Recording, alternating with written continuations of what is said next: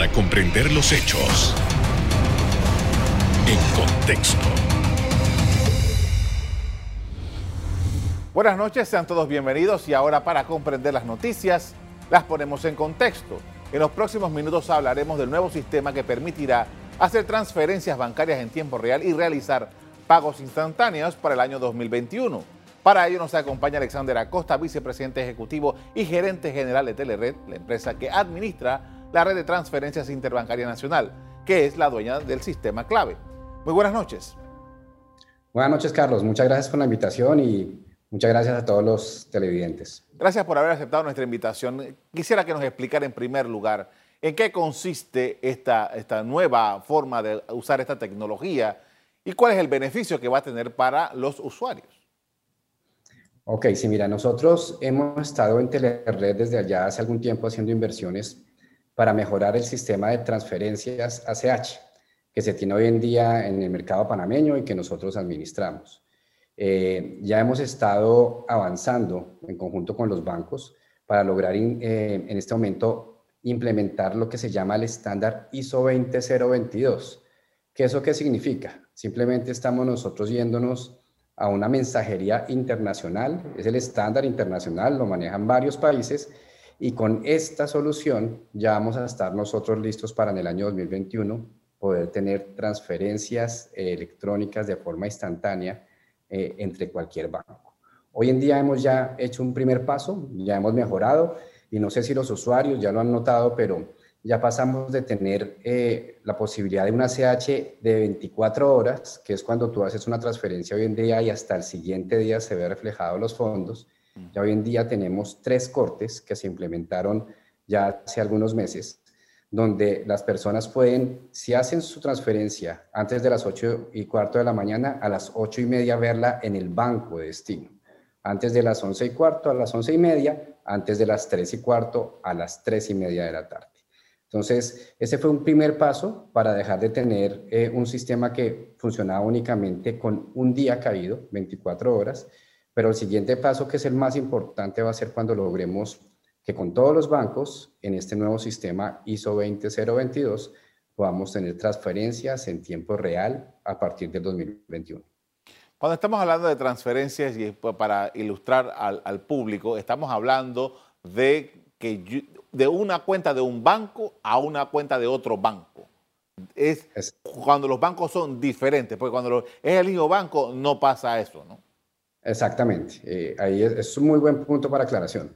Hoy en día nosotros eh, hemos encontrado que en algunos bancos existe ese tipo de soluciones por la importancia de este paso que estamos dando eh, en, el, mercado panameño y en el ecosistema financiero panameño, es que va a ser entre cualquier banco. Entonces, el día de mañana, un usuario normal necesita simplemente pagar una cuenta, pagarle a un proveedor o simplemente enviar dinero entre un banco y otro.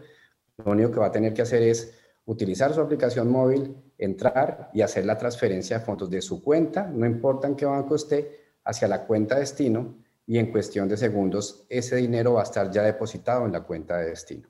Hablemos de las dimensiones de esto, de cuántas, de cuántas cuentas estamos hablando, de cuántos bancos estamos hablando y de cuánto dinero se calcula que se puede estar manejando de, este, de esta forma. Ok, te, te puedo dar los datos que tenemos hoy en día y lo que estamos imaginando que va a suceder por, por la experiencia de otros mercados. Nosotros, eh, hoy en día la CH está compuesto por, por 46 bancos, los 46 bancos que están en el sector financiero panameño. Y nosotros estamos haciendo alrededor de unos 35 millones de transacciones al año. En esos 35 millones de transacciones se mueven alrededor de 53 mil millones de dólares al año. Tenemos un, un ACH todavía muy corporativo en el mercado panameño, eh, uno se da cuenta cuando vemos los, los montos promedio, que está alrededor de 1.300, 1.400 dólares, mientras que en los mercados cercanos que ya el ACH ha evolucionado un poco más, ya estamos encontrando que los promedios bajan a 100, 120 dólares, en algunos casos hasta 80. Eso es porque ya el mismo usuario empieza a utilizarlo mucho más frecuentemente. Entonces, si, si partimos de esa base, nosotros en el ACH tradicional estamos imaginándonos que ya para el año 2021 vamos a estar realizando alrededor de unos 45 millones de transacciones. En el tradicional, que es el de los tres cortes del día, se van a mover alrededor de unos 72 mil millones de dólares. Y cuando uno parte de esa dimensión y ve qué puede pasar con las transferencias instantáneas, eh, la cifra se puede multiplicar por tres o por cuatro veces. ¿Por qué? Porque es que realmente las transferencias instantáneas se empiezan a volver lo más parecido al efectivo. En los otros mercados que hemos estado nosotros analizando, mercados muy avanzados como el mercado de China, el mercado de Suecia, Finlandia, donde el efectivo ha bajado enormemente en su utilización, lo que más disparó precisamente la disminución del efectivo fue las transferencias instantáneas a través de múltiples aplicaciones. Yo creo que la más conocida en nuestros mercados ha sido WeChat, que la tienen en China, eh, pero precisamente eso es lo que ha hecho que las transacciones de montos pequeños, que yo pueda pagar 10 dólares, 5 dólares, mandando la, eh, el dinero, los fondos de cuenta a cuenta, eh, hace que las transacciones crezcan exponencialmente. Entonces, inicialmente en los mercados más cercanos, lo que hemos visto es que se empieza a multiplicar por dos o por tres el volumen de transacciones y en los mercados avanzados, esto ya estaba hablando de 10, 20, 30 veces más de lo que hoy en día se está haciendo. Explíquenos cómo hemos llegado a este nivel. Yo recuerdo eh, que hace un par de años, porque no ha pasado mucho tiempo, este, uno eh, compensar eh, esta compensación bancaria que le llamaban, podía llamar, en, cuestiones de cheques podía pasar tres días. Sí, correcto. Ahora usted me explica de que, bueno, ahora esta que es electrónica puede durar en un día. Explíquenos cómo es posible llegar a esto que usted nos está describiendo y si esto también es válido para los cheques. Muy, muy buen punto.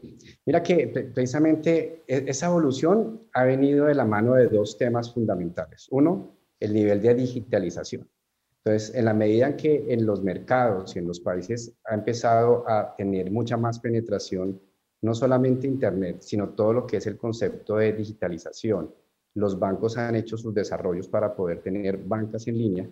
Eh, ha empezado una adopción de parte del usuario, porque el primer gran tema que tenemos que nosotros en este momento eh, acometer es poder cambiar esa mentalidad del usuario de querer utilizar el efectivo o el cheque. Y voy a basarme en el cheque porque el caso de Panamá es un caso particular.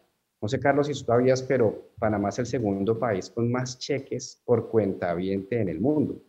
El primer país es Estados Unidos, el segundo somos nosotros. Eh, básicamente, mientras que en Panamá en promedio se, generaban 11 cheques por cada cuenta. Eh, en países cercanos, en países como Colombia, como Perú, el, mismo número es 0.1 cheques por cuenta al año. Entonces, ¿por qué la diferencia? Precisamente por el grado de digitalización. Nosotros hoy en día también manejamos los cheques en Panamá. Los cheques vienen decreciendo enormemente y producto de la pandemia se ha acelerado precisamente el decrecimiento de los cheques. Hasta el año pasado nosotros procesábamos más o menos unos 38 millones de cheques al año. Este año yo creo que vamos a terminar alrededor de unos 18 millones de cheques. Ha caído un 50%. Y el próximo año creo que no vamos a pasar de 15. Eso es muy buena noticia para, para Panamá, muy buena noticia para la evolución del sistema financiero. ¿Por qué te hablo de este tema? Porque lo que se ha dejado de hacer en cheques ya se está empezando a hacer a través de las transferencias electrónicas de fondos y a través de los ACHs. Entonces, para ponerte un ejemplo que todos vimos, recientemente, producto de la pandemia, se dejaron de pagar a los pensionados con cheque y se empezaron a hacer transferencias y el pensionado con su tarjeta clave al final puede utilizar el, producto pues, de, esa pensión. Entonces, el, mismo gobierno también está empezando a cambiar eh, los pagos que se estaban haciendo con productos como el cheque, que son ya productos mandados a recoger, a transferencias electrónicas que tienen más seguridad, son mucho más rápidas y mucho más económicas. Bien, con esto vamos a hacer una primera pausa para comerciales. Al regreso, continuamos hablando de la modernización del servicio ACH en el sistema bancario panameño. Ya volvemos.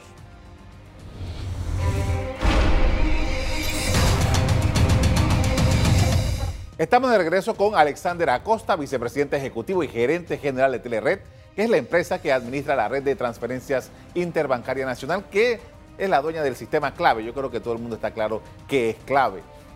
Eh, justamente hablando de clave, eh, usted nos ha estado explicando, bueno, esto se está acelerando, el uso digital de las transferencias de dinero, el efectivo este, está quedando un poco rezagado, el cheque se está quedando rezagado. Me imagino yo que eh, la situación que nos ha planteado la crisis sanitaria por el coronavirus ha impulsado, ha disparado más las transacciones en línea. Y quisiera saber en este momento cuál ha sido el comportamiento que ustedes tienen registrado sobre este tipo de transacciones durante este tiempo crítico. Ok, mira, Carlos, eh, hemos visto varios fenómenos. Em, hay que recordar un poco que cuando iniciamos eh, en Panamá toda la cuarentena, las medidas eh, restrictivas iniciales, no solo de movilidad, sino la apertura de comercios, impactaron bastante los volúmenes transaccionales. Cuando nosotros miramos, como tú decías, nosotros somos los dueños del sistema clave. Ahí hay 2.200.000 tarjetavientes en el país. Eh, digamos que es una, una tarjeta que ha estado más de 28 años acompañando a los panameños y, y, normalmente se utiliza mucho para el pago precisamente de la planilla. Es donde más tenemos nosotros hoy en día usuarios. Entonces, ¿qué encontramos nosotros producto de la pandemia? Primero, sí se disminuyeron las transacciones, pero cuando vimos esa disminución, la disminución fuerte fue en los primeros meses, recién empezó, digamos que el periodo de cuarentena y los toques de queda, eh, que fue hacia el mes de abril, fue la peor caída que tuvimos nosotros eh, y nos devolvimos casi que cinco años en el nivel transaccional. Alcanzamos a ver transacciones al nivel de como estábamos nosotros en 2016 aproximadamente.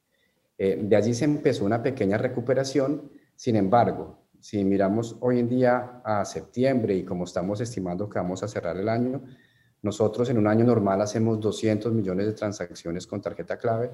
Este año vamos a terminar alrededor de unos 150 millones de transacciones. O sea, vamos a tener una caída. Eh, pero cuando tú miras el comportamiento del consumidor, ¿qué se ha visto? Eh, los, los tarjetavientes van menos a los ATMs, obviamente porque tienen restricción de movilidad. Esas restricciones recientemente se han levantado. Esperamos que en estos meses volvamos un poquito a la normalidad, pero el comportamiento fue, van menos veces, pero cada vez que van hacían un retiro un poquito mayor en el ATM. Suponemos, obviamente, porque no podían estar saliendo todos los días ni tenían la facilidad de movilidad. Pero en el caso del punto de venta, donde realmente la tarjeta es muy poderosa porque tú directamente compras sin necesidad de usar el efectivo, allí sí vimos que sí hay decrecimiento en las transacciones, pero el ticket promedio aumentó mucho más.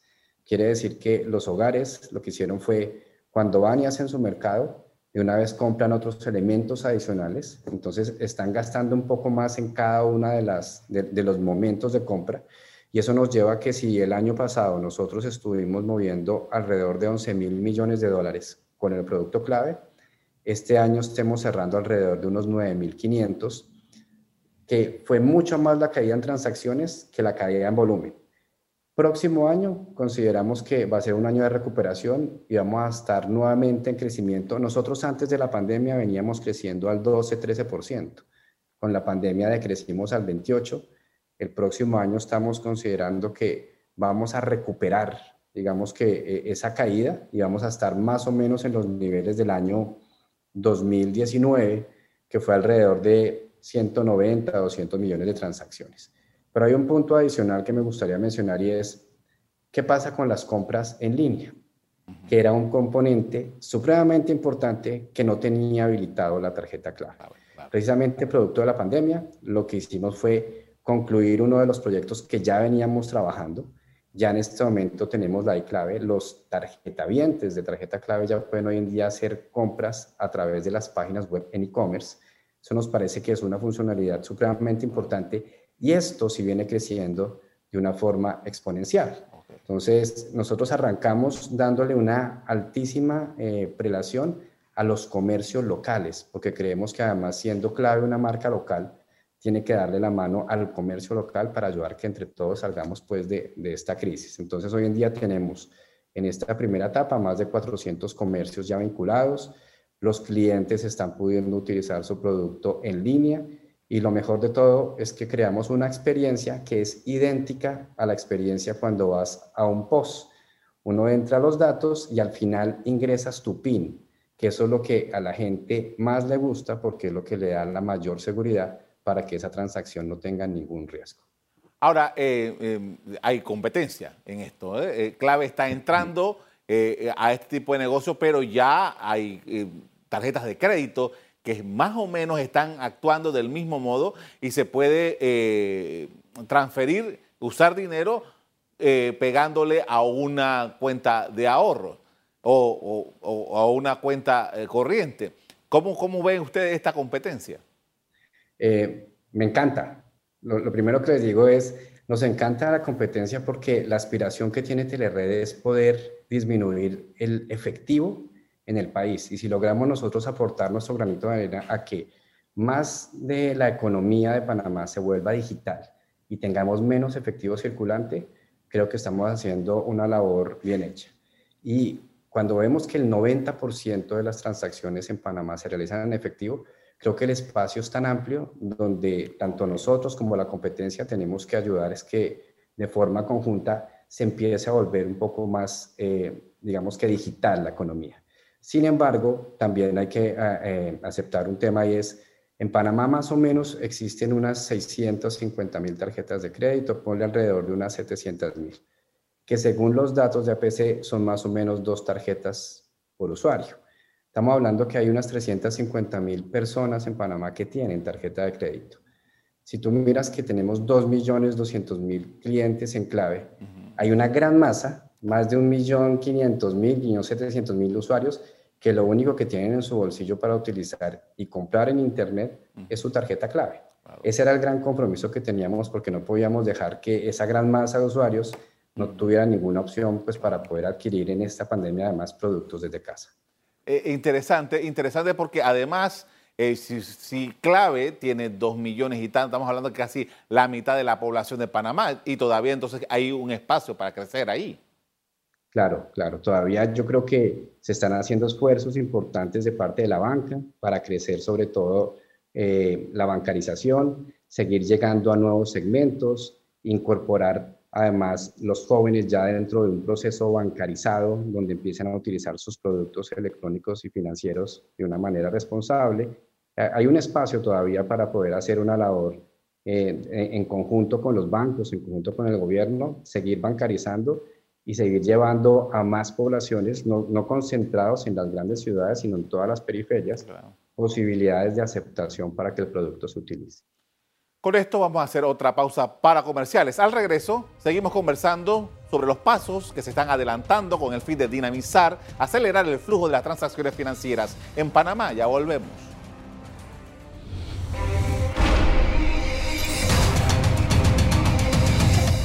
En la parte final estamos de regreso con Alexander Acosta, vicepresidente ejecutivo y gerente general de Telered, la empresa que administra la red de transferencias interbancarias en Panamá, que es la dueña también del sistema clave. Y usted mencionaba, señora Costa, que eh, eh, Clave tiene 28 años en Panamá. Eh, las personas que tenemos la edad suficiente para ver, recordar el nacimiento y evolución de esto. Recordemos que primero eran dos compañías que brindaban el mismo servicio y usted encontraba un cajero de uno, otro cajero de la otra y, era, era, y había muy pocos cajeros en Panamá. Vale la pena decirlo. Y entonces esto ha, se ha cambiado tremendamente. Y ahora que estamos hablando de transferencias y que se liquiden rápidamente, ¿cuál es el futuro de lo que ustedes piensan que se puede lograr en Panamá eh, una vez que se estabilice la economía con este tipo de sistema? Ok, nosotros lo que, lo que creemos es que estamos en un momento donde se aceleró la modernización de todo el sistema financiero panameño. Entonces, ¿qué debe venir? Lo que debe venir está acompañado de lo que, vemos en la región como tendencia. Ya estamos empezando a ver que algunos bancos tienen ya sus soluciones de billetera electrónica, que eh, ya es común en otros mercados, las billeteras o los monederos electrónicos, los pagos con códigos QR también ya son muy comunes en otros mercados. Entonces, ese siguiente paso en la evolución creemos que va a ser eso, ¿no? Eh, que empiecen a entrar otros instrumentos para poder que la población tenga posibilidades de adaptarse a estas nuevas tecnologías. El proceso sabemos que no va a ser eh, muy rápido porque lo primero que hay que cambiar es esa, esa costumbre y esa mentalidad que tenemos de, utilizar el efectivo. Ya logramos vencer una primera barrera, ya estamos dejando el cheque atrás, el efectivo todavía sigue siendo supremamente relevante. El siguiente paso va a ser cómo cada vez más estamos nosotros evolucionando los pagos electrónicos para que la gente necesite menos efectivo. ¿Cómo hacemos que con la misma tarjeta o con el propio celular uno pueda salir y pueda comprar en un supermercado, comprar la gasolina o subirse a, un bus, eh, que puedas hacer todas las eh, actividades del día a día eh, sin necesidad de sacar un solo billete, una sola moneda para poder operar. Entonces, eso es lo que viene en este, en este, yo creo que en estos próximos cinco años, una evolución importante, tanto en temas de seguridad, porque todo esto viene acompañado de nuevos modelos de cybersecurity, nuevos modelos de inteligencia artificial, eh, que nos permitan además eh, ir creciendo, pero de una manera, eh, digamos que muy programada y adicionalmente muy segura para el usuario. y lo segundo, que empecemos a adoptar nuevas tecnologías. Ahora, usted menciona, usted ha mencionado ya que en Panamá el, el empleo del dinero en efectivo es todavía muy fuerte. ¿Qué han dicho sus investigaciones de mercado acerca de, que, de los hábitos de estos panameños, de que por qué las personas utilizan tanto el dinero en efectivo?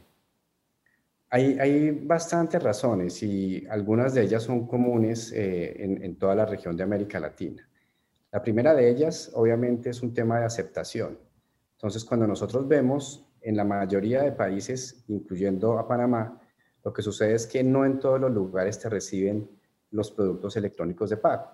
Entonces, cuando uno va a las grandes superficies, a los malls, a, los grandes supermercados, ya es un producto que normalmente puedes usar. Pero cuando estás en las pequeñas barriadas, cuando estás en provincia, no en todas las tiendas, no en todas las fondas te reciben un producto electrónico. Entonces, ese es un paso donde tenemos que ir de la mano con los bancos a poner un producto de aceptación que sea bastante económico para el comercio, para que se genere también de ese lado la posibilidad de que ellos puedan recibir. Entonces, ese es uno de los temas que nos toca trabajar. Y el segundo, que es un tema muy arraigado, es el tema del hábito, porque entonces eh, estamos acostumbrados a que si tenemos nuestro efectivo, el efectivo lo organizamos en los grupitos para destinar lo que es para pagar el arriendo, lo que es para pagar la educación, la comida. Entonces hay una percepción, según hemos visto en los estudios, como de que se pierde un poco el control.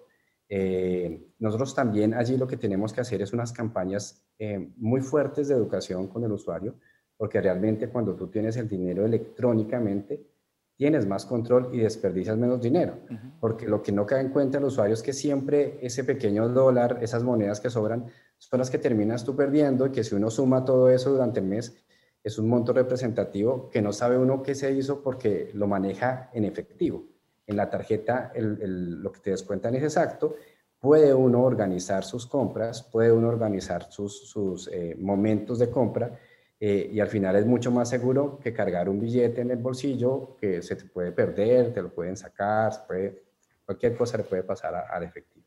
En, la transición de esto de, pasar de los, que los pagos en las quincenas en, en cheque, algunos lugares en efectivo, a tarjeta y tal, se da un fenómeno, no sé si eso es, mi pregunta, si todavía ocurre este fenómeno de que personas el día de su quincena van a un cajero automático y sacan la totalidad de lo que le ha depositado su, empleador.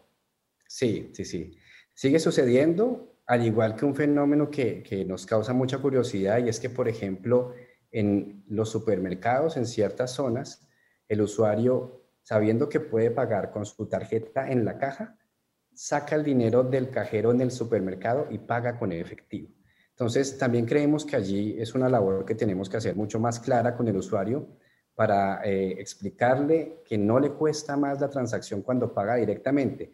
Creemos que hay asociado con, eh, ese sacar el efectivo del cajero automático eh, algo como voy a tener un sobrecosto cuando utilizo la tarjeta, razón por la cual prefiero sacar todo mi efectivo y yo mismo empezar a pagar para que no me cobren más. Entonces, eso es una labor que tenemos que hacer de educación porque ese fenómeno que mencionas, Carlos, sucede todavía y el otro que te cuento en los supermercados eh, es muy común, es muy común verlo. Ahora, una, una modalidad que está, está creciendo entre las tarjetas de crédito, que es las tarjetas que no, no, no necesita contacto. Que yo le decía a, a, unos amigos, eh, eh, tarjetas con antena ¿Puede llegar clave a tener este tipo de modalidad? Sí, sí, sí. Estamos nosotros precisamente ya eh, en este momento en el proceso de la implementación de un proyecto de contactless, eh, pero hay que entender que nuestra tarjeta tiene una particularidad y por eso no es, eh, digamos que tan sencillo un contactless, y es el PIN, exactamente. Cuando tú llegas y dices, quiero una transacción como la denominan los amigos de Estados Unidos, tap and go, que simplemente es una transacción donde uno acerca la tarjeta y se va, cuando estás con clave, igual vas a tener que incluir tu PIN en algún momento. ¿Cómo lo han solucionado los otros mercados? ¿Qué es lo que nosotros estamos también aquí desarrollando en Panamá? Se han definido ciertas categorías y ciertos montos donde la tarjeta funciona 100% contactless. Entonces, para temas como transporte público, para temas como los restaurantes de comidas rápidas o transacciones por debajo, voy a ponerte un ejemplo, de 10 dólares, en algunos mercados lo que han definido es la tarjeta se acerca y no requiere PIN. Cuando ya es una transacción de un mayor monto, vuelve otra vez la tarjeta a solicitar el PIN. Entonces, mantienes la seguridad de la tarjeta, pero en las transacciones que necesitas velocidad, como subiéndote tú a tomar tu metro, tu transporte público, o comprando una comida rápida, simplemente la acercas y ya queda la transacción completa. Le agradezco mucho por habernos acompañado esta noche con estas explicaciones sobre esta evolución en la transferencia de dinero. Muchas gracias, Carlos, por la invitación y pues por, los, los, los, televidentes, muchas gracias por habernos acompañado. A la orden. Datos de Telered indican que el año pasado el sistema clave tramitó más de 200 millones de transacciones financieras, de las cuales 80 millones fueron en puntos de venta en comercios y 120 millones fueron movimientos en cajeros automáticos para sacar dinero en efectivo. Hasta aquí el programa de hoy. A ustedes les doy las gracias por acompañarnos.